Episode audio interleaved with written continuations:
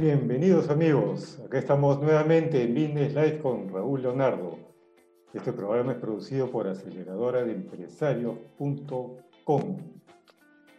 Estoy muy contento de tenerlos acá, tenemos que pasarla muy bien. Acá la idea es ayudarles a ustedes empresarios a mejorar, a mejorar sus negocios con estrategias y con ventas. Esta noche me van a acompañar Nicolás Ponce y Juan Pablo Barrios. Ambos son de Argentina, aunque Nicolás ya vive mucho tiempo acá en Lima.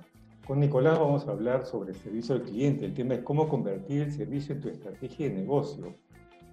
En realidad, ¿es tan importante el servicio al cliente en la estrategia de negocio?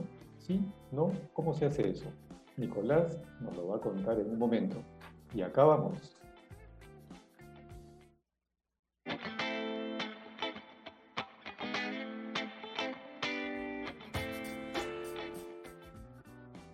Veces y traiga a su abuelita, a su abuelo, a su sobrino, a su hermano, a su hermana, porque realmente ahí está la rentabilidad. Y respondiendo a lo que tú me dices, Raúl, en realidad sí es fundamental.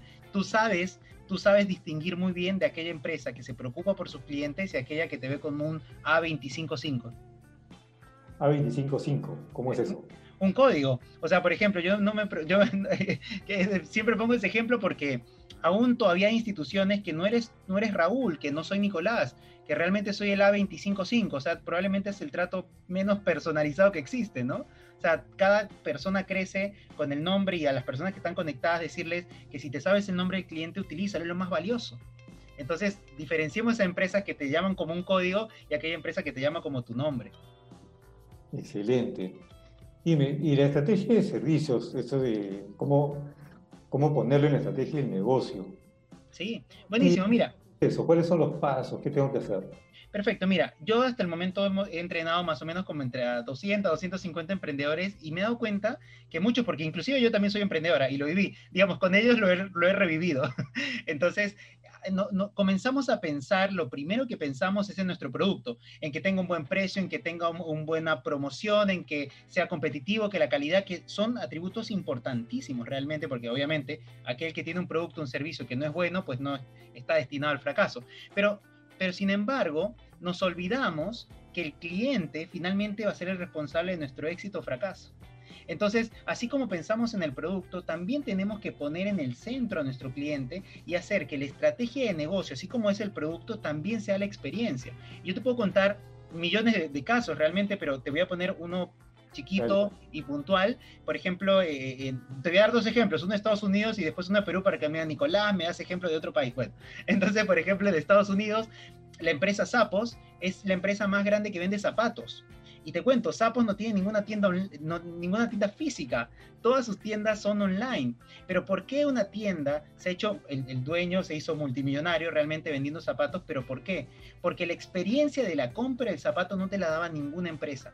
O sea, cuando tú llamabas a pedir un zapato, te atendía una persona del otro lado y te decía, hola, ¿cómo estás? ¿Cuál es tu nombre, Nicolás? Nicolás, muchísimo gusto, cuéntame, eh, ¿para qué ocasión vas a utilizar el zapato? Ah, para el bautizo de mi hijo. ¿Y qué color va a ser tu ropa? Es decir, te acompañaban hasta que te entregaban el producto, ¿no? Y bueno, y acá en Perú... Oh, casi eh, personalizado.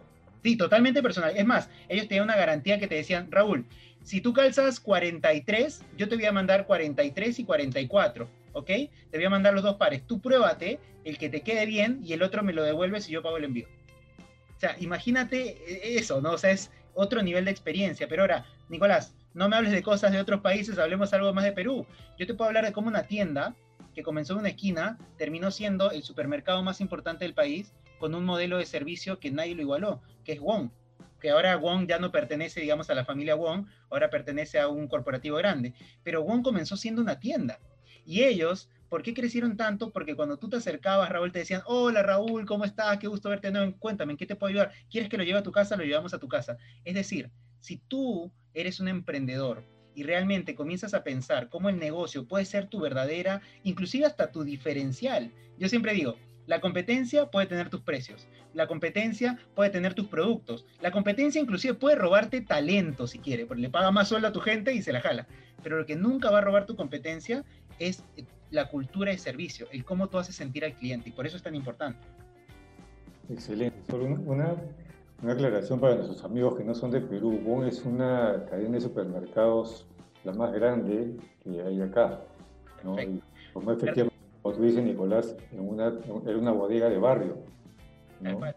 Una tienda, una tienda, un market, la gente iba, entonces compraba y comenzó siendo en una esquina. Imagínate el market de la, tienda, de la esquina de tu casa y llegó a ser el supermercado más grande de acá de Perú y que no solo eso, o sea, postulaban 300 personas para entrar a ser cajeros y cajeras y solamente entraban 20. Se formó la primera, la primera como universidad de servicio porque no solamente entraban los mejores realmente. Entonces, y bueno, y te puedo dar más ejemplos, qué sé yo, como el Ritz, que el Hotel Ritz 5 estrellas que es más internacional, pero realmente hay muchos de Amazon. O sea, todos hemos escuchado de Amazon realmente.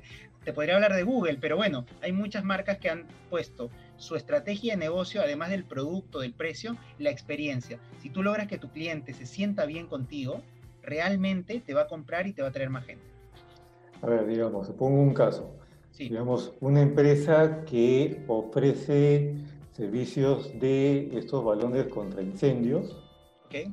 Ok, y que ellos te hacen el, te lo venden y también te hacen el rellenado del, del líquido que va adentro. ¿Ellos cómo podrían implementar el servicio al cliente? ¿Qué le sugerirías tú a una empresa de ese tipo? Perfecto. Y tal vez esta sugerencia que voy a dar es válida para todos. Lo primero es, lo primero es em, preguntarnos, ok, una vez que ese cliente toque nuestra puerta, ¿cómo lo vamos a atender? O sea, tenemos que estructurar guiones. ¿Qué son los guiones? Porque me ha pasado mucho con emprendedores acá. Se desesperan por traer muchos clientes. Cuando el cliente llega, no sabes cómo vender, no sabes cómo cerrar, no sabes qué decirle. Entonces, lo primero son guiones. Entonces los guiones te van a ayudar para que cuando tu cliente quiera comprar algo, tenga alguna pregunta, necesita alguna asesoría, tú ya tienes las respuestas. Con eso no quiero decirte que seamos robots, pero por lo menos a todos vas a estandarizar tu servicio. Lo siguiente se me ocurre con esta empresa que tú me dices, este, Raúl, eh, por ejemplo, ¿por qué no ofrecer eh, capacitaciones eh, gratuitas a tus clientes? ¿Me entiendes? O sea, además del, llenado, etcétera, es, oye, te voy a capacitar cómo actuar ante un incendio, te voy a capacitar cómo actuar ante un sismo, por ejemplo. Entonces, el cliente viene y se lleva tu producto, pero se está llevando mucho más. ¿Te das cuenta? Y además te pongo un asesor que te responde 24 eh, horas, por ejemplo. Depende de los países, depende de los turnos, etcétera, o en un rango de tiempo razonable donde te podamos atender. Es decir, que te sientas acompañado. Ahí me hace pensar cuando me dices que te atiendan. Hay quienes, por ejemplo, en sus redes o sus páginas web quieren poner WhatsApp, quieren poner sus teléfonos, pero tú escribes al WhatsApp y no te contestan. Una hora, dos horas, yo le llamo, yo le llamo el síndrome del cliente vacío, ¿no? El cliente llegó, este, te hizo una pregunta y no lo atendiste. Y eso puede suceder, Raúl, por dos cosas, ¿no? Y es muy importante que los emprendedores lo tengan en cuenta. Puede suceder porque realmente no estás pegado a la red que estás lanzando, porque ese también es otro error. Lanzamos todos los canales y después no sabemos por dónde nos están hablando. Entonces, en vez de sumar, restamos.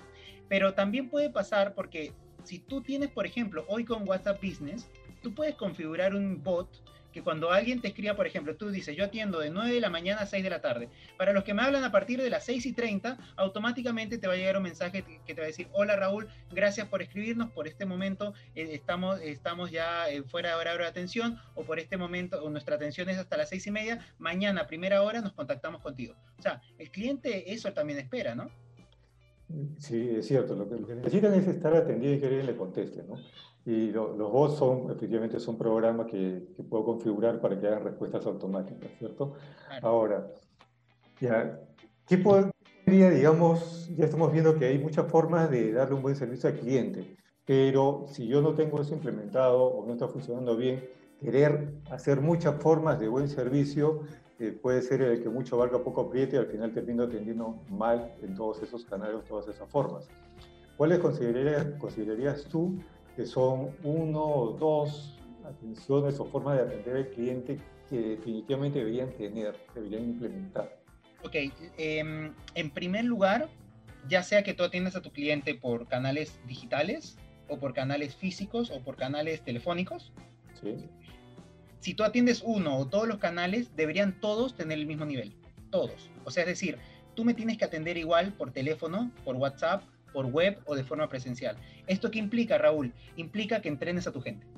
Y eso realmente, uno, o sea, si tienes gente, implica que lo entrenes. Y si eres tú y una persona más, que entrenes tú y esa persona. Y si eres tú solo, que te entrenes tú también para poder hacerlo. O sea, primero tenemos que estandarizar. Lo segundo, yo te puedo compartir, Raúl, cuatro cosas que hoy los clientes esperan. O sea, realmente los clientes hoy esperan empatía. O sea, ese trato amable, porque a mí me encanta decir una frase, aquel cliente que tú conocías hace cinco meses, aprovechando toda esta coyuntura que está pasando, ya cambió. O sea, el cliente que tú conocías hace seis meses ya cambió. Y hoy espera otras cosas. Y por ejemplo, ¿qué espera hoy el cliente? La empatía, el trato amable. Raúl, ¿cómo estás? Qué gusto que me, que me escribas de nuevo, qué gusto verte, espero que tengas un grandioso día, gracias por contar con nosotros. O sea, eso a veces no lo hacemos, ¿no? Y, somos como muy robóticos, ¿no? Como, ¿quieres esto? Toma, toma, pero no conectamos. Y la conexión es lo que va a lograr que tú vendas. El otro día entrenaba con un equipo y me decía, Nicolás, ¿en qué momento cierro? Y yo le digo, hermano, hermana, tú estás cerrando desde el primer mensaje que le respondes a tu cliente. O sea, no hay un tiempo. El servicio te da la ventaja que tú cierres en todo momento. Y el cierre, la firma, la compra, el depósito es un acto simbólico, pero ya te compró desde el primer momento. Entonces, sí, dime.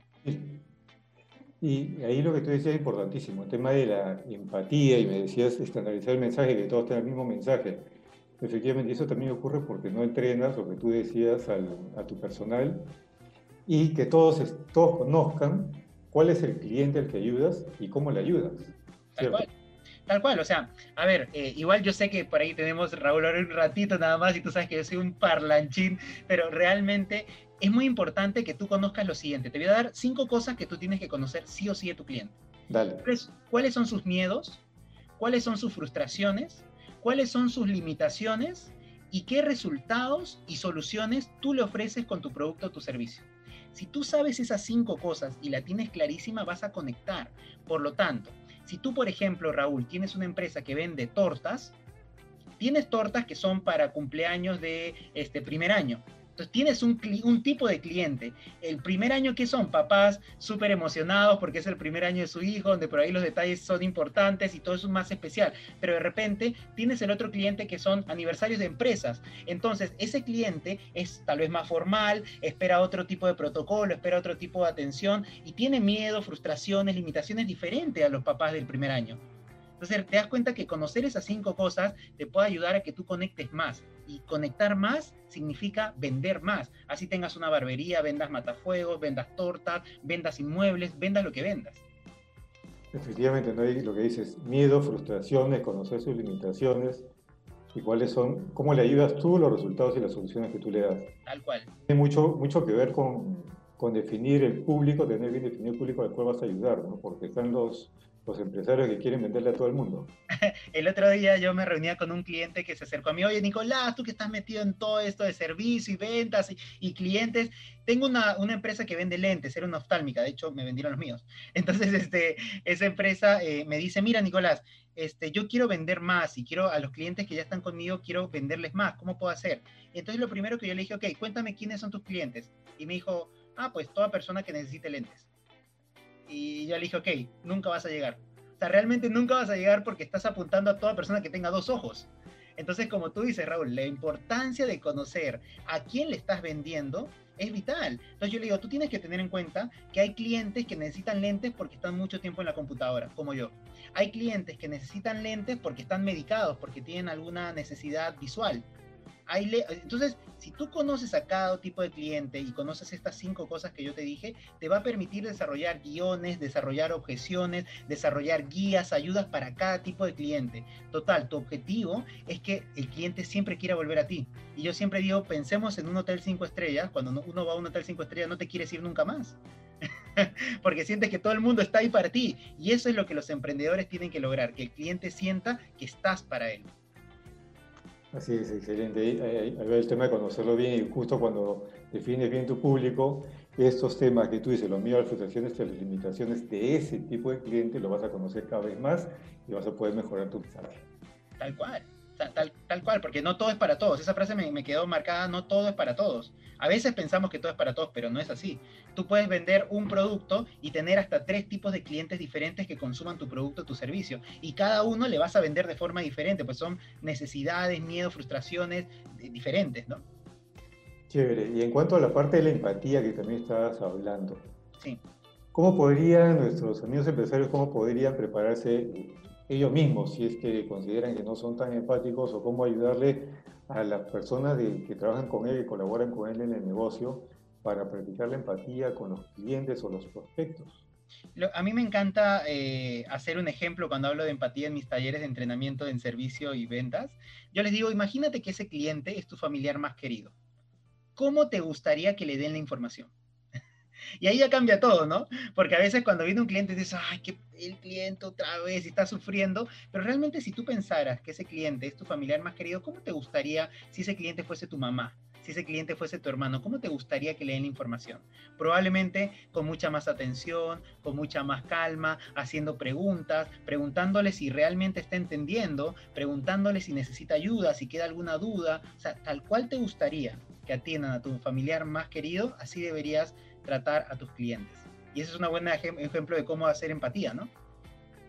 Sí, sí, es buenísimo. A, tu familiar más querido y quizás si tu familia más querido eres tú mismo, entonces tú también ponte en ese lugar, ¿no? Ponte en ese lugar, tal cual.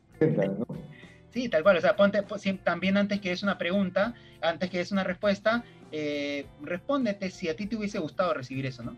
Yo, por ejemplo, siempre a los chicos le digo, bueno, yo los chicos, digo la gente que entrena conmigo, pero yo le digo los chicos, las chicas, entonces em, yo a ellos les digo, el cliente eh, esa frase en buena Raúl, sobre todo que la lancemos ahora, ¿no? La típica pregunta, ¿el cliente tiene la razón siempre? O sea, esa típica frase. Justo te iba a hacer esa pregunta. llegamos, llegamos sin querer ahí al, al, porque de verdad, o sea, es como que hemos crecido, hemos crecido con esa frase de el cliente siempre tiene la razón, entonces tú bajas la cabeza, sí, cliente. Bueno, el cliente tiene su razón. Y eso es diferente porque el cliente tiene su razón. No significa que tenga razón de lo que está pasando, pero él tiene su razón. Porque tú tienes que tomar en cuenta que ese cliente es una persona que tiene emociones y tiene sentimientos como tú. Y así como tú tienes malos días, días de rabia, días de felicidad, días de compresión, días donde no quieres ver a nadie, el cliente también. Pero tu objetivo como un embajador de servicio es mostrarle al cliente por qué su razón no es la correcta, pero no para decirle yo tengo razón y tú no tienes razón, sino para decirle, mira Raúl, Lamento que tú hayas tenido tal vez esa expectativa de nuestro producto, nuestro servicio. Permíteme explicarte cómo funciona y ofrecerte dos alternativas para que lo solucionemos, porque mi objetivo es ayudarte. Ok, interesante, efectivamente. Dime, pasando a otro, a otro tema de servicio al cliente, ¿qué ocurre si un cliente a los dos días o a los tres días te devuelve el producto? ¿Cómo deben actuar? ¿Qué deben hacer? Bueno, lo primero que tenemos que pensar acá primero es cuál es nuestra política de devolución. Porque claro, o sea, es decir, eh, yo soy como, siempre lucho con de esas personas que te dicen, no, Raúl, mira, por políticas eh, no podemos hacer eso por ti, ¿no? Porque realmente a veces nos escudamos en las políticas y los procedimientos para no darle la cara al cliente. Pero sin embargo, si tú al momento de vender algo le explicas al cliente cómo es la devolución, ¿te das cuenta? entonces el cliente puede venir después de dos días y si está dentro de lo que tú le explicaste está bien. Y si no está dentro de lo que tú le explicaste, te toca decirle por qué no. Porque realmente hay que decirle al cliente no cuando es no. Pero hay que darle un argumento. El problema con todas las personas es que dicen, no, mira Raúl, la garantía es dos días, tú viniste al tercer día. No se puede. Lamentamos, no se puede. Entonces el cliente siente una patada en la cara. Porque claro, puede ser que tú te hayas equivocado como cliente pero el embajador de servicio no está para resfregártelo en la cara, sino realmente está para ayudarte a buscar una solución. Te puedo decir, Raúl, mira, me encantaría recibirlo, pero la verdad que la, política de evolución es de, dos días, estamos en el tercer día, sin embargo, por un monto, qué sé yo, pequeño, por un monto mínimo, o por un, te ofrezco estas alternativas para que podamos ayudarte. O sea, aún así, que eso implique que el cliente pague más. Pero si tú no sabes explicarle eso al cliente, siempre va a ser un problema. Y siempre va a haber un problema con el tema de las devoluciones, porque, o porque las reglas no se dieron de forma clara, o porque a veces el cliente también quiere pasarse de vivo, pero para eso tú tienes un embajador de servicio que está entrenado, porque esta es otra cosa, el cliente no entrena para, para hablar con empresas, en cambio las empresas sí entrenan para hablar con clientes, y eso te da una ventaja. Sí, es cierto. Me hace recordar que hay empresas que su política es es la devolución y yo te lo devuelvo. Por ejemplo. Y, ¿no? eso lo consideran este, muy bueno y consideran que eso inclusive les va a ayudar a mejorar las ventas. Lo que pasa es que todo depende de, cómo tú estés estructurando tu negocio. Porque, por ejemplo, yo te voy a poner nuevamente el ejemplo de Wong, este supermercado acá peruano. Ellos, por ejemplo, tú comprabas pollo. Entonces tú te, te lo llevas a tu casa y tú volvías una hora después y decías, este pollo que tú me has dado está vencido, cámbiamelo Y en Wong, cualquier persona estaba facultada para cambiarte el pollo, el cajero, el quien sea, te lo cambiaba sin pedir permiso, porque, bueno, eso es tema de otra charla, pero el empowerment o el empoderamiento es indispensable en el servicio. Sin empowerment, si tú tienes una persona entrenada, pero que tiene que para respirar, voltearse y preguntarle a alguien, no vas, nunca vas a poder superar una expectativa. Pero entonces en Wong te cambiaban sin decirte peros ni condiciones. Y nos contaban, porque ellos fueron mis clientes, también hemos entrenado mucha, en muchas oportunidades, ellos me decían, a veces nos traían pollo con la etiqueta de nuestra competencia. Y ellos lo cambiaban igual, porque ellos asumían que ese cliente que en teoría vino como vivo para engañarte, después va a venir a comprarte igual, porque siente que realmente lo que vive contigo no lo vive con otros. Ahora, Nicolás, pero estoy perdiendo un pollo. No, porque tal vez ese pollo está dentro ya de tus costos. Es como, ¿cuánto inviertes en publicidad? ¿Cuánto inviertes en retener clientes? Ahora, puedes invertir en, algo tangible, puedes invertir en, por ejemplo, eh, el Hotel Ritz, le da un margen de mil dólares diarios a sus colaboradores para que ellos superen expectativas de sus clientes. O sea, ellos van, si tienen que comprar algo, lo compren y el hotel se los reintegra. Son mil dólares eh, por colaborador al día. Entonces, pero eso no es que vino alguien y se le ocurrió, es una estrategia de negocio. Claro, efectivamente, ¿no? Lo que, lo que es el tema, ¿no? O sea, el servicio al cliente debes incluirlo dentro de tu estrategia de negocio, lo que tú, tú hablabas de los guiones, que al final de cuentas son procesos, ¿cierto? Tal cual. Y, el, y, el, tema que hablaste con el ejemplo de Wong, el último, de que cualquiera de los empleados podía decidir la devolución, y eso sí es importantísimo, ¿no? Porque un buen servicio al cliente, tú tienes que efectivamente darle la, la facultad de toma de decisión a las personas que van a atender al cliente.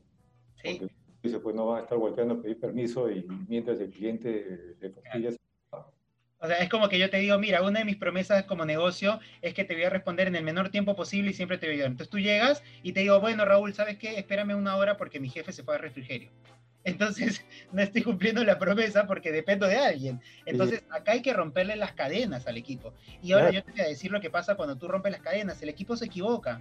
Pero el equivocarse está bien porque es un aprendizaje. El problema es que a veces tenemos jefes que no son tan, tan flexibles y, y en vez de ser jefes con con, con G de gestores, son, son jefes con, con, con, J de, de complicados. ok, Nicolás, muchas gracias, ha sido buenazo. Acá Rita Gamarini nos dice muy buenos temas, excelentes invitados. Gracias. Lisbeth Livia nos saluda, buenas noches. Midori y Judith Castillo Pegalta también nos saludan, buenas noches. Hola, ¿cómo están? Midori, Lisbeth, Rita, muchas gracias por estar acá. Okay. Bueno, Nicolás, ha sido un placer tenerte acá. Por favor, si tienes, danos tu dato de contacto para que nuestros amigos que están interesados, si quieren mejorar su servicio al cliente, puedan tomar contacto contigo. Perfecto, buenísimo. Bueno, les voy a dejar igual, creo que tú en tu página vas a poner ahí los links o, los... creo que... Están, están perfecto, perfecto. Sí, porque a veces lo digo, por ahí no se lo acuerdan, pero mi página de Facebook es Nicolás Ponce, Campeones del Servicio. Nicolás Ponce, Campeones del Servicio. Me encuentran en Facebook, en Instagram. Soy muchísimo más activo en Facebook. Este fin de semana estamos arrancando con dos programas de entrenamiento que tengo. Uno que se llama Campeones en Cierre y Servicio, que te ayudo cómo te, enseño a prospectar y a conquistar clientes. Y el otro se llama Marca y Digitalización para que atraigas clientes por Internet. Entonces te voy a dar estas dos, estas dos bases para que tú puedas comenzar a vender mucho más.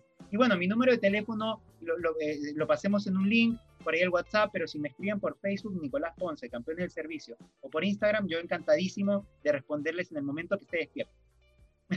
Chévere, Nicolás, chévere, no te, voy, no te vayas todavía, porque ahora viene nuestro segundo segmento, que viene Juan Pablo Barrios para hablarnos en el módulo de cultura e-commerce en cómo mejorar la imagen de tu marca. Es importantísimo ese tema, ¿cierto, Nicolás? Importantísimo, o sea, uno de los principios, por ejemplo, del servicio es la confianza. ¿Cómo generas confianza con una buena atención, con personal preparado, con personal calificado también, pero con una buena imagen? Porque yo siempre pongo este ejemplo, ¿no? Tú no irías al doctor que pone su publicidad en una pared que está rota, rodeada de publicidad, qué sé yo, de frutas, de verduras, no irías a ese lugar a atenderte, porque definitivamente no te da una buena imagen. Entonces, la imagen es vital para formar confianza en el cliente. Así es, así es. Excelente, Nicolás. Muchas gracias. Gracias a ti. Nos vamos al segundo segmento.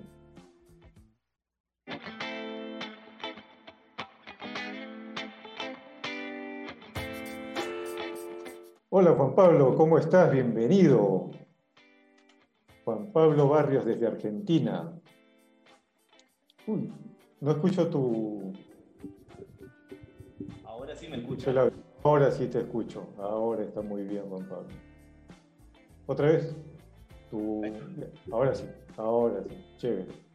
Juan Pablo, ¿cómo estás? Todo, todo bien, Leonardo. Bueno, muchísimas gracias por la invitación. Eh, es un gran honor estar en tu programa y bueno, compartir justamente este momento para hablar un poco sobre estas temáticas que uno muchas veces pasa por alto eh, y siempre quiere ir al, al, hecho de la venta puntualmente o, querer presentarse y bueno, justamente el hecho de, establecer y poder eh, trabajar en el concepto de imagen de marca es algo primordial que bueno, me encantaría eh, charlar un poquito sobre esto, ¿sí? Excelente, Juan Pablo. Bueno, para mí es un gusto tenerte acá. Efectivamente, el tema es cómo mejorar la imagen de tu marca.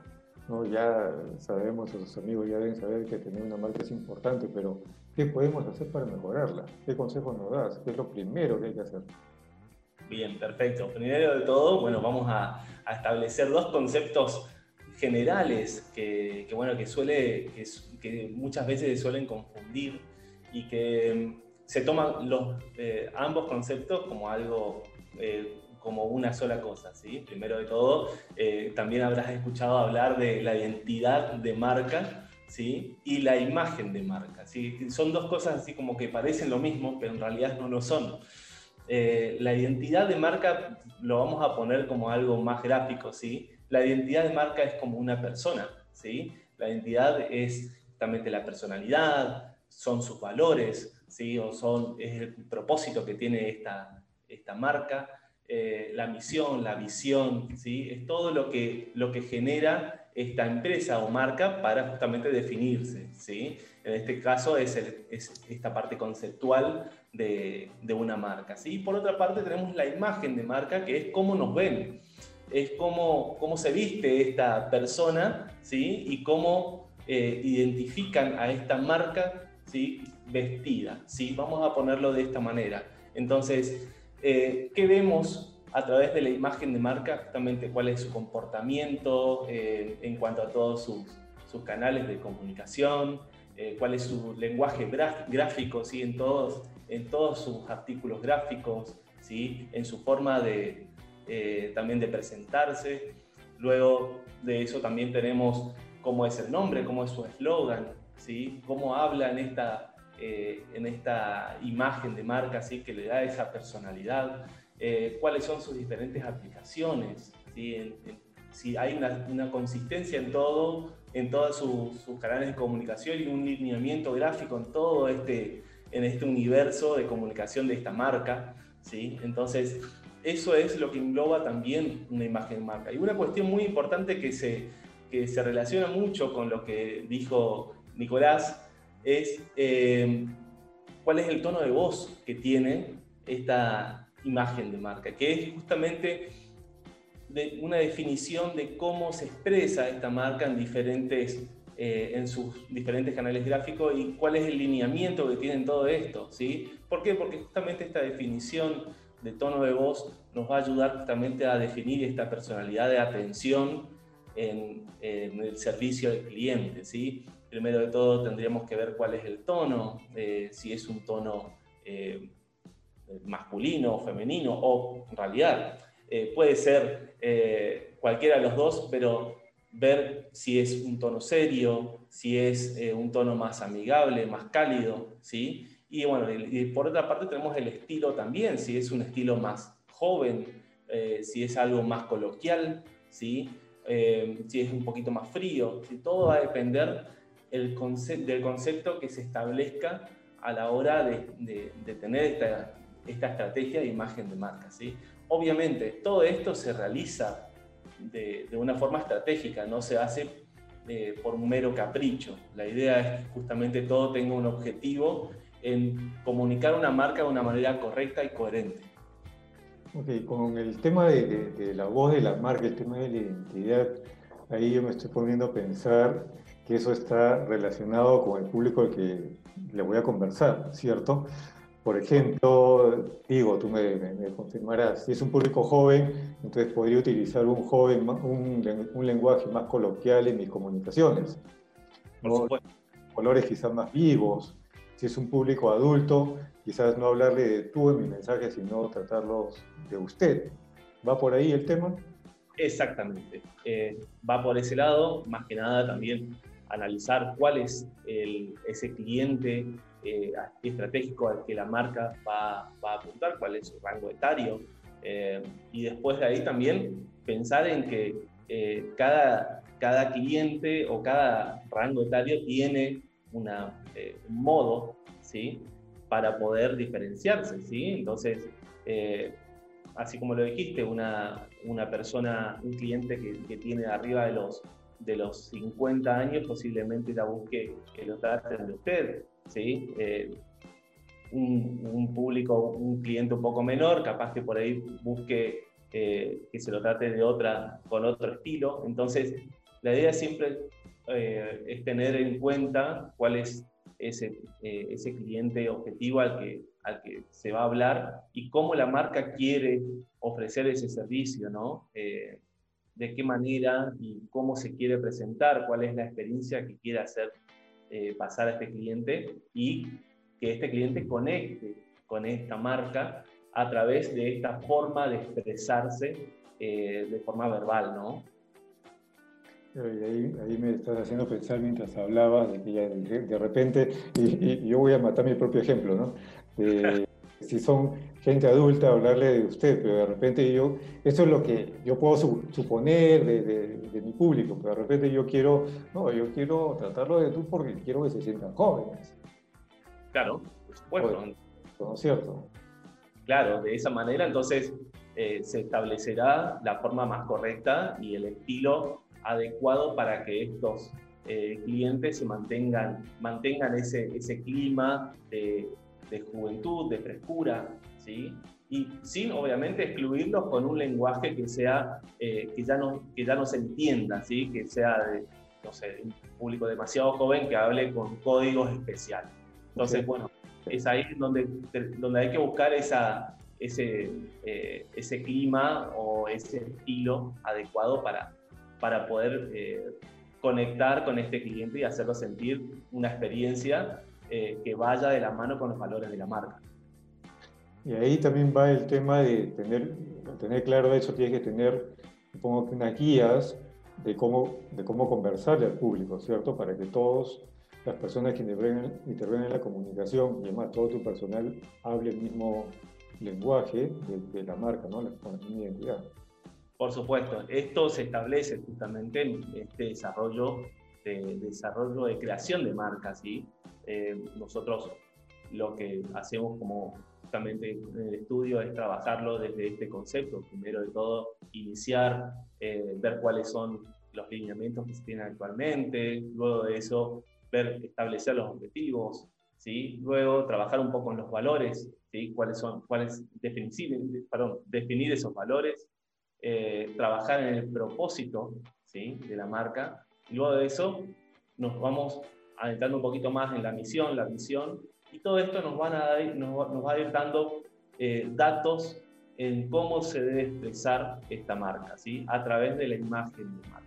¿sí? Después de eso también eh, toda la clase de, Esto también va a definir el texto que va a tener toda la comunicación gráfica por haber, tanto en la web, tanto en, eh, en las respuestas del WhatsApp, ¿sí? Todos van a ser lineamientos que después, así como le dijo Nicolás, la idea es que todo esto esté unificado en los diferentes canales de comunicación, tanto en el teléfono como cuando, como cuando levantan el teléfono o atienden al público en diferentes puntos de venta. Y, obviamente cuando ustedes tienen un cliente para Uy, perdón, no te escucho. Hola, ¿me escuchas? Ahora sí. Sí, cool, ok. Cuando tienes un cliente y empiezan, o sea, un cliente nuevo, que van a ayudarle con el tema de la marca, hay algunos procesos iniciales que ustedes tienen que hacer para conocer justo el tema del cliente y cómo ayudarle con, con este tema, ¿no? Como nosotros también acá en la aceleradora tenemos algunos procesos cuando desarrollamos la web, porque también necesitamos saber el tema de quién es su público. en el caso de usted, digamos, ¿cuál es algún, quizás algún ejercicio, alguna actividad que ustedes hagan para inicial, inicial para poder ayudarlos con esto de identidad? Sí, por supuesto. Eh, siempre que, que, se inicia un, proceso desde cero de creación de marca, eh, siempre trabajamos con el cliente para ayudarlo a definir esto, porque es ese cliente el que nos va a dar la primera, el primer camino, digamos, para poder transitarlo juntos, ¿sí? La idea es eh, empezar a trabajar primero de todo cuál, dónde está sentado esta marca o este, o este proyecto, ¿sí? Cuáles son desde dónde surge, ¿sí? hacia dónde apunta, cuál es la proyección. Que, perdón, ¿me escuchás? Está sentado. ¿Cómo? ¿Qué te refieres con estás en dónde está sentado?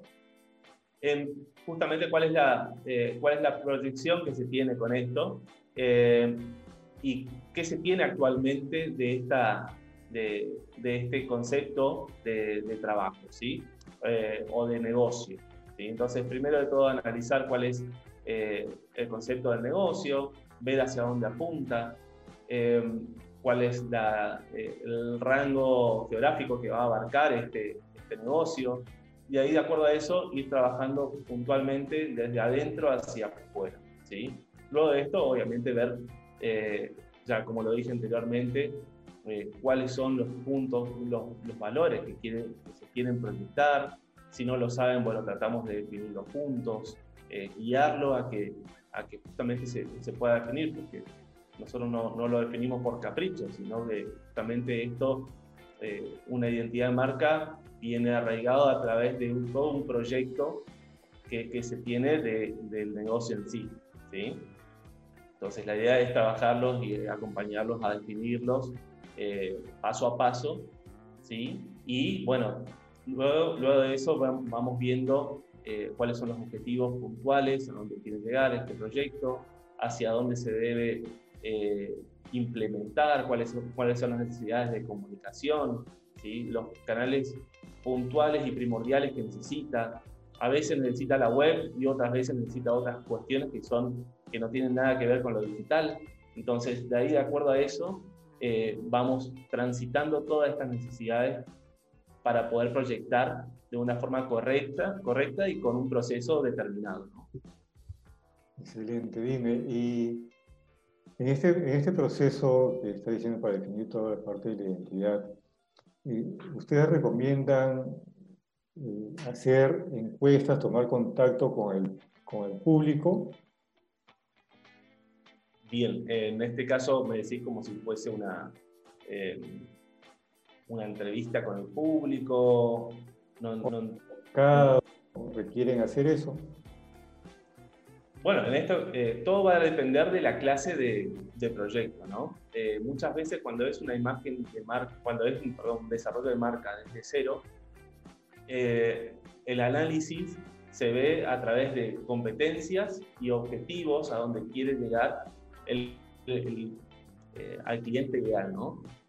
Generalmente no se, no se realiza eh, un paneo de campo para eh, un análisis de campo del cliente puntual, de ir a hacer todo un relevamiento, más que nada porque al principio eh, vamos, vamos trabajando desde adentro. ¿sí? Después de ahí, una vez que empezamos a proyectar la marca hacia afuera, hacia la parte de comunicación, quizá ahí es donde empezamos a ver un poco más el contacto con el cliente.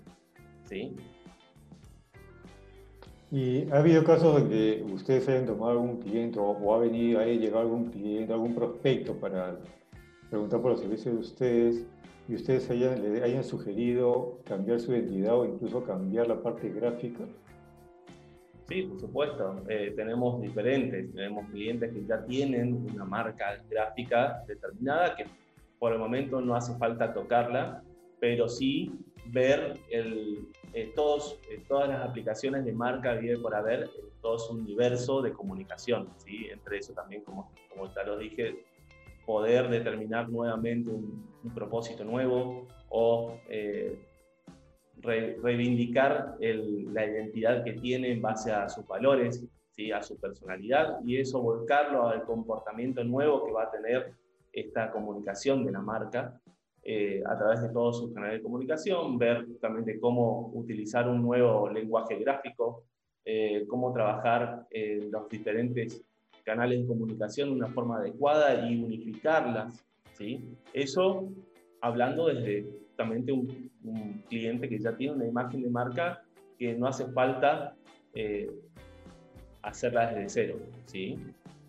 Ahora, justamente siempre hay algunas marcas que por ahí no cumplen ya con el rendimiento marcario como para, eh, como para que sea una competencia eh, o para que pueda estar justamente actualizada.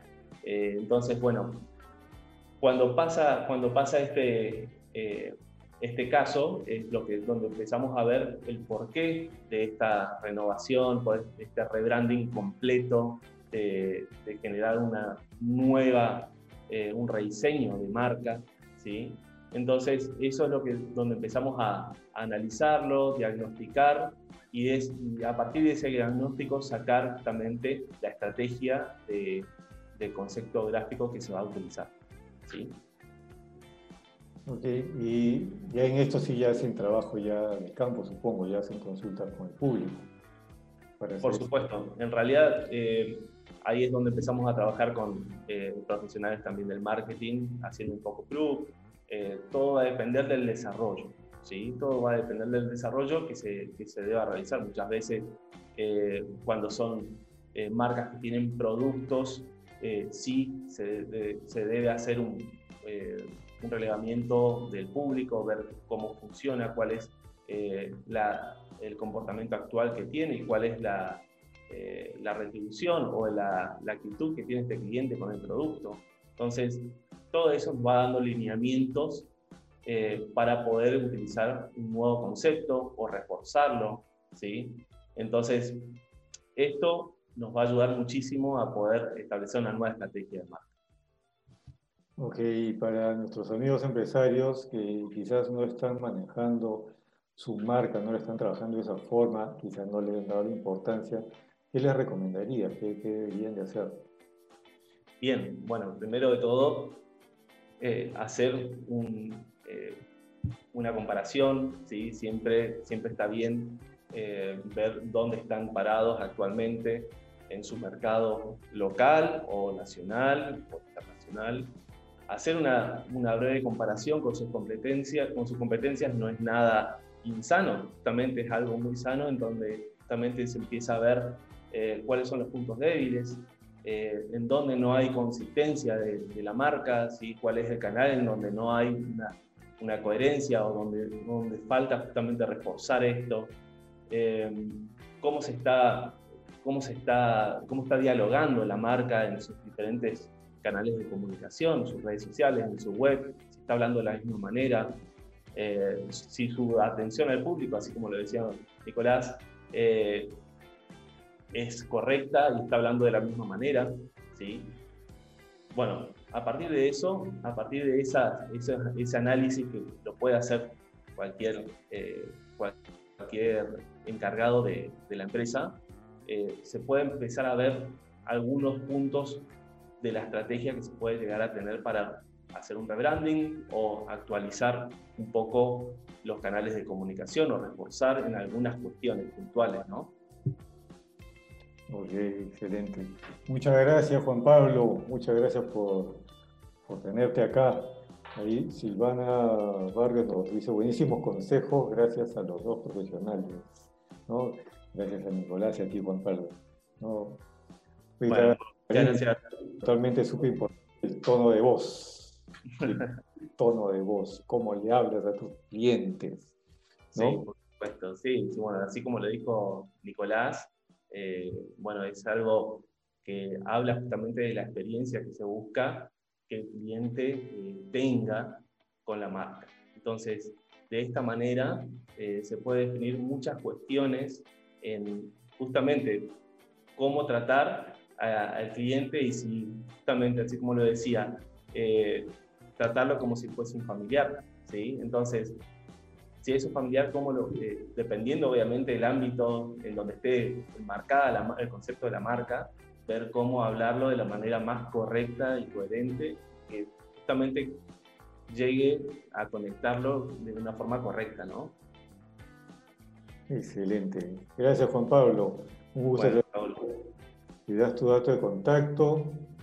Perfecto. Bueno, eh, mis datos de contacto después van a estar, la parte más que nada es el, número de teléfono, pero sí nos pueden encontrar en www.publici.com.ar ¿sí? o en nuestras redes sociales, en Facebook e Instagram, como somos Publici. Ahí nos pueden encontrar también, nos pueden eh, escribir sin ningún inconveniente. Y bueno, después les vamos a dejar nuestro WhatsApp para que nos puedan escribir desde cualquier parte del mundo. Excelente, muchas gracias. Publici, gracias Juan Pablo. bueno, muchas gracias Raúl. Un gusto eh, estar en tu programa nuevamente y bueno, eh, estoy a disposición cuando, cuando quieras invitarme otra vez. Excelente, muchas gracias. Bueno, te mando un abrazo y bueno, estamos hablando. Muchas oh, gracias. Todavía no te vayas un momento, voy a presentar ah, el, tercer segmento. Es sobre ti en nuestro segmento, donde ahí vamos a responder algunas preguntas si es que tuvieras y analizar algunas webs a ver cómo le están haciendo. Muchas gracias, Juan Pablo. Pues muchas gracias a ustedes. Hasta luego. Nos vemos.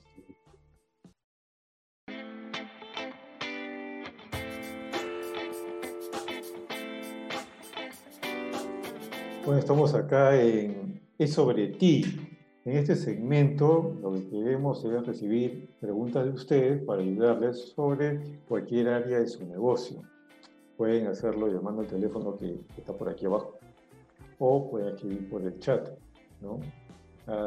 Midori Castillo nos dice muchas gracias, es importante ser consciente de nuestra situación real, exacto, es importante saber dónde estás parado, cuáles son tus recursos qué cosa tienes actualmente y ponerte metas. Importantísimo ponerte metas.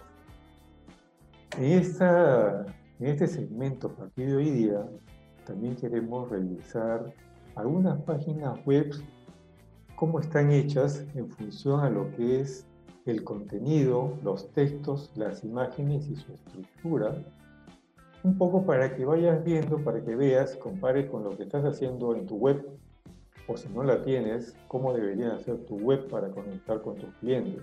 Nosotros en aceleradora-de-empresarios.com, una de las cosas que hacemos es ayudarte a crear webs que te ayuden a atraer clientes con emociones y que conviertas, que puedas vender, que tomen una acción y, y se pongan en contacto contigo. Y para ello nosotros utilizamos tres, tres temas, tres técnicas. Uno es el copywriting. ¿Qué es el copywriting? Copywriting es escribir apelando a las emociones, buscando que tomen acción. Y que esa acción, uno sea ponerse en contacto contigo, dos, que te compren. Entonces, uno es copywriting. Lo otro que utilizamos es el diseño gráfico, porque siempre hay que acompañar con buenas imágenes e incluso con videos. Y si una buena imagen es mejor que mil palabras. Bueno, la combinación entre el texto con emociones y las buenas imágenes y el buen diseño es mucho mejor. Y la combinación lo que hace la estructura de la web.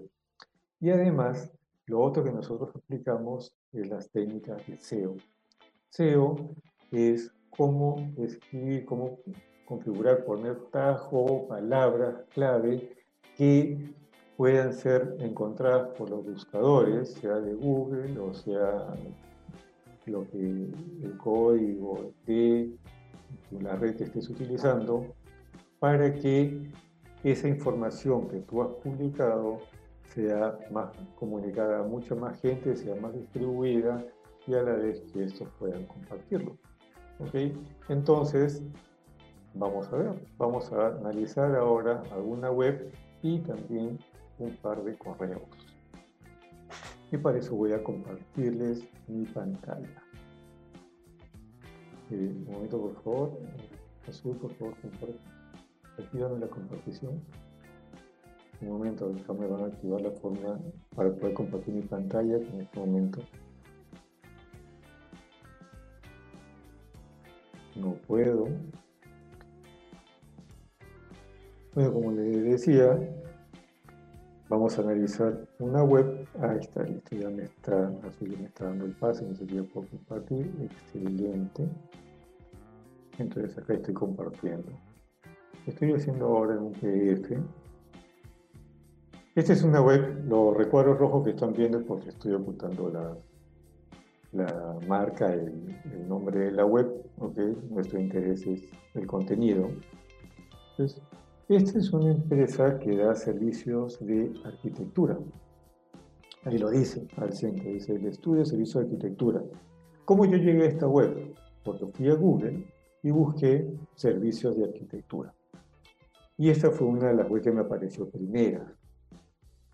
No, no fue de las que habían pagado, pero debajo de las que pagan, que ya saben, deben saber que son las que aparecen primero y dice publicidad, esta apareció, fue la primera, segunda después de esas de pago. Quiere decir que tiene un buen movimiento.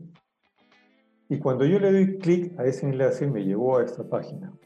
Cuando yo llego, no sé si a ustedes les gustará, pero a mí gráficamente no me atrae. Y me decía el estudio, servicio de arquitectura, correcto. Algo que tenemos que tener en cuenta cuando traemos a alguien a nuestra página web es haber pensado muy bien en el cliente y lo que estábamos hablando ¿no? con Nicolás sobre el tema de que identifiques cuáles son sus problemas, sus temores, sus necesidades y cómo tú le puedes ayudar. Entonces, algo que tiene que debería de ver tu, tu prospecto cuando llega a tu página es si esta página es para ellos, si acaba de encontrar algo para solucionar sus problemas. Acá tienes que tener claro, obviamente, quién es tu cliente y cómo tú piensas ayudarle. En este caso, el servicio de arquitectura, cuáles son los servicios que tiene que dar, cuál es el problema que puede estar teniendo el cliente y definir si, cómo le vas a ayudar. ¿okay? Acá solo me dice el estudio. Entonces yo estoy buscando el servicio de arquitectura, digamos, porque acabo de comprar una, una casa y está en cascarón y necesito acondicionarla. Pero es una casa, entonces yo voy a buscar, obviamente, servicios de arquitectura que den servicios a casa. Entonces yo entro acá y en la parte de arriba que dice el estudio, no sé a qué se, referirán con el estudio, lo primero que me aparece. Luego veo proyectos, luego veo interiorismo, paisajismo, urbanismo. Entonces, si yo estoy buscando algo para mi casa, digo interiorismo, capaz es eso. Paisajismo, urbanismo, no, eso no es conmigo. ¿okay? Pero de por sí, mm, la imagen que veo no me, no me llama, no me agrada. Y cuando hablamos de arquitectura, yo estoy hablando de tener algo bello, algo bonito. Entonces, no va en consonancia lo que estoy buscando yo con lo que estoy viendo en la imagen. Me da la impresión de que mm, no, acá no quiero encontrar lo que yo necesito. Y simplemente me voy. Pero, sigamos viendo un poco más abajo, ¿qué más había en esta página? Digamos que yo soy de las personas que ya, que no lo vi de repente, le di una oportunidad, de repente si tiene algo bueno. Entonces yo voy bajando y encuentro esto.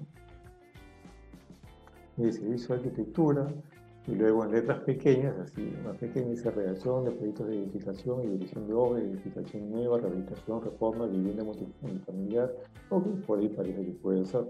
Luego está servicio de urbanismo, pero si yo en la parte de arriba, acá en servicio de arquitectura, veo texto y veo una imagen, supuestamente donde dice servicio urbanismo también debería haber una imagen.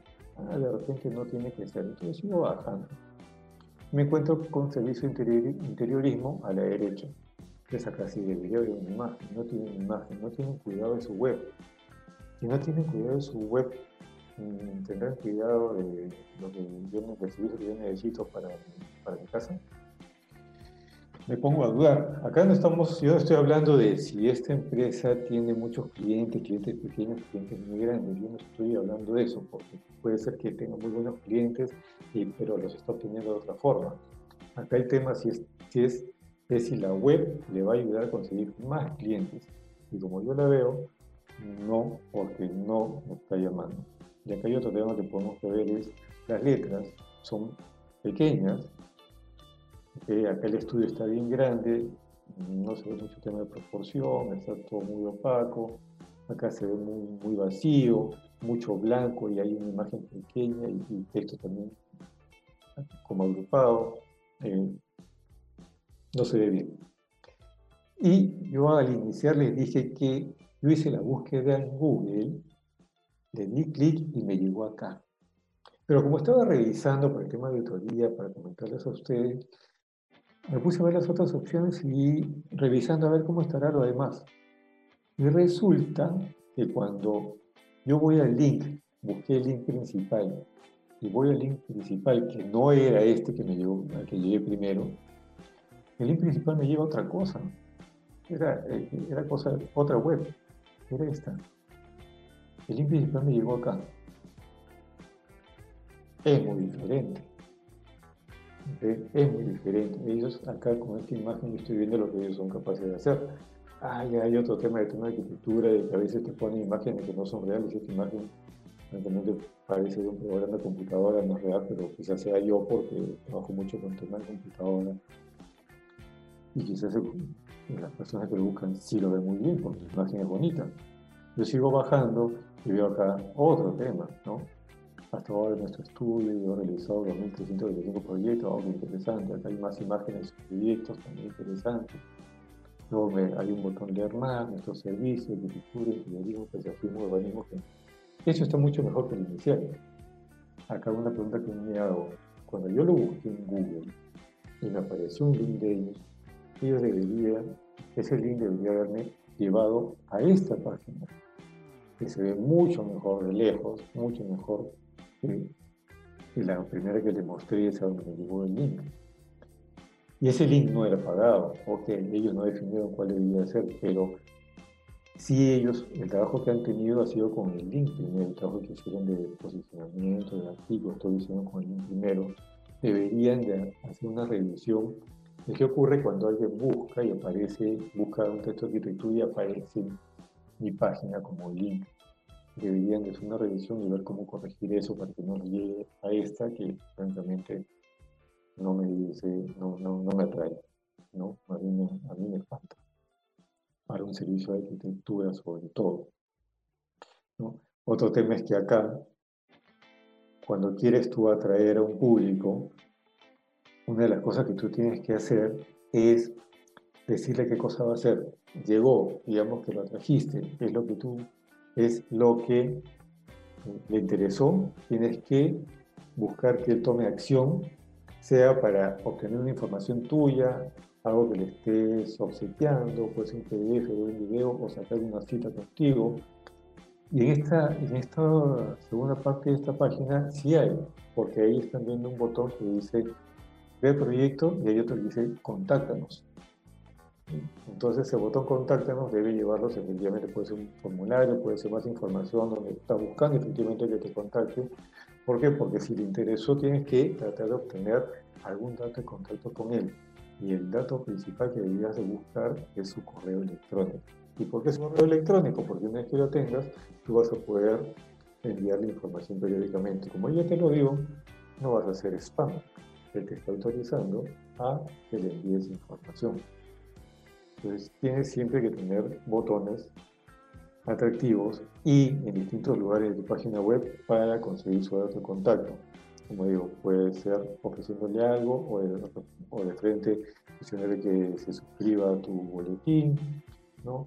o dando una, asesoría en algunos casos, o algún regalito, o de cosas. Tienes que ver que tratar de conseguir el dato de contacto. Y otro tema importante en una web es que le indiques, si ella quiere contactarse contigo, que le indiques cómo va a ser el proceso para cómo debe ser el proceso para tomar contacto contigo e incluso cómo sería el proceso una vez que tome tus servicios. O que te, va a ocurrir después de que te pida el producto o te compre. Bien, este es el ejemplo de la web que les estaba mencionando.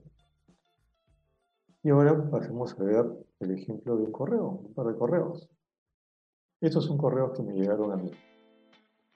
Y me llegaron como spam. no sé de dónde obtuvieron mi correo. Bueno, no sé, es un decir, por, lo visto, lo, compraron esa base de datos que le venden un millón, dos millones de correos. Ya, debe, deben haberlo conseguido de esa forma. Y me envía esta información. El correo todo lo que tenía era esto que ustedes están viendo. Eso es todo lo que tenía. Solicité información a montoya.xx.com.p o llamándonos a tal número y decía nuestros servicios en el asunto del correo, este correo en el asunto decía quiero ser tu contador. el asunto es bien claro y está bien, quiero ser tu contador, me está diciendo que da servicio de contabilidad, excelente. Acá llega y me dicen nuestros servicios, asesoría contable, asesoría tributaria, asesoría legal, laboral, corporativa, asesoría 360. No sé qué querrá decir con asesoría 360. Pero bueno, los otros sí se entienden. ¿no? Y, y primero está lo que decía en la cabeza de su correo. Quiero ser tu contador, les da asesoría contable. Excelente, pero es solo una imagen y es un aviso que no destaca respecto a otros servicios de contabilidad. Si ustedes reciben este correo con esta imagen, con esa información que les da, les anima a llamarlos para contratar sus servicios contables, les anima a solicitar información sobre sus servicios contables, a mí en realidad no me anima. ¿no? Porque si estamos hablando de que voy a dar servicios contables y busco a alguien de confianza, a alguien que tenga la experiencia necesaria, a alguien que se preocupe de, mi negocio, y este mensaje no me, no me llama, no me da confianza como que se vaya a preocupar mucho de mi negocio, si no se preocupa mucho de su imagen. Y no estoy pidiendo que sea una imagen, wow, qué tal imagen, ¿no? Pero esta imagen, pues, no, no, no me llama, no me, no me genera confianza. Me da un correo y un teléfono. Cuando, por lo menos, si yo voy a obtener un servicio contable, por lo menos yo necesitaría que me muestre que tengo una dirección física, el nombre de la empresa, ¿ok? El nombre de la empresa, ¿cuál es? ¿Dónde estoy ubicado? No me, no me dice mayor cosa. O que me invite en todo caso a su página web. No lo está haciendo. ¿no? Entonces, el, texto incluido acá, lo que le llamamos el copywriting, no me está llamando, seré yo su público, no seré su público, se lo ha mandado un montón de gente. Entonces acá habría muchas cosas que mejorar, es el texto, el tema de trabajar la marca que lo hemos estado viendo hoy día con Pablo.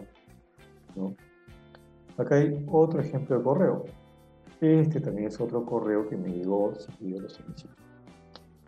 Entonces me llega y me muestra la pata roja, le digo ahí está el nombre de la empresa, y me muestra un equipo. Me lleva un equipo. Y yo primero no sé para qué es este equipo. Entonces, si no sé para qué es, lo más probable es que así la imagen sea bonita, que lo es, me salga. No, no me interesa. Y claro, ellos dirán, ah, el público es el que reconozca el equipo y le interese. Ok, puede ser.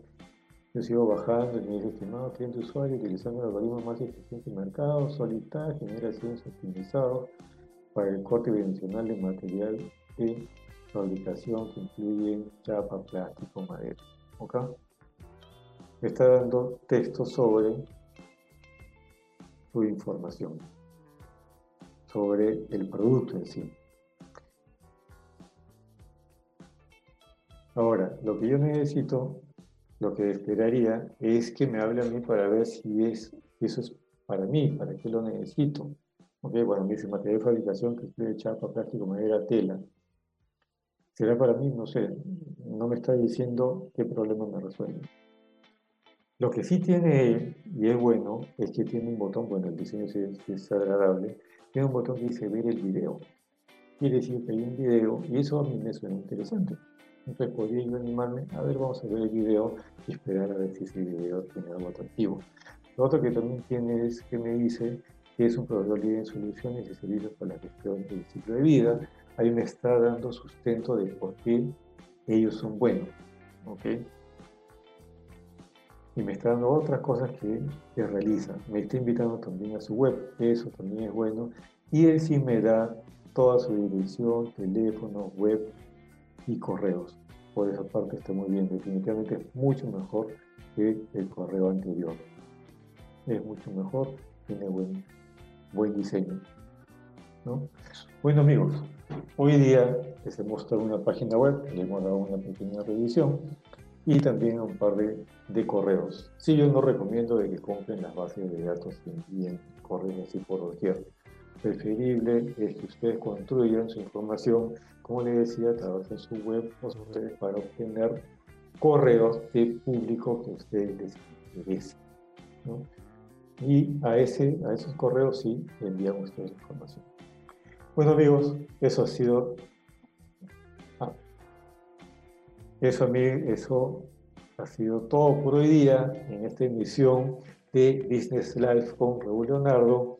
Espero que les haya sido de utilidad lo que hemos visto con Nicolás y con Juan Pablo sobre el servicio al cliente y las marcas y lo que les haya parecido interesante que lo pongan en práctica inmediatamente para que mejoren sus estrategias y sus ventas. Nos vamos a ver el siguiente miércoles con nueva información, nuevos invitados, nuevas estrategias para ustedes. Y ya saben, nosotros en Acelerador de Empresarios, programa que oficia que produce Business Live, nosotros les ayudamos a desarrollar webs con las que puedan vender más, con el copywriting, con el SEO y con los diseños. Que les vaya muy bien, éxitos. Gracias Azul, gracias Adrián. Nos vemos Adrián. Chau.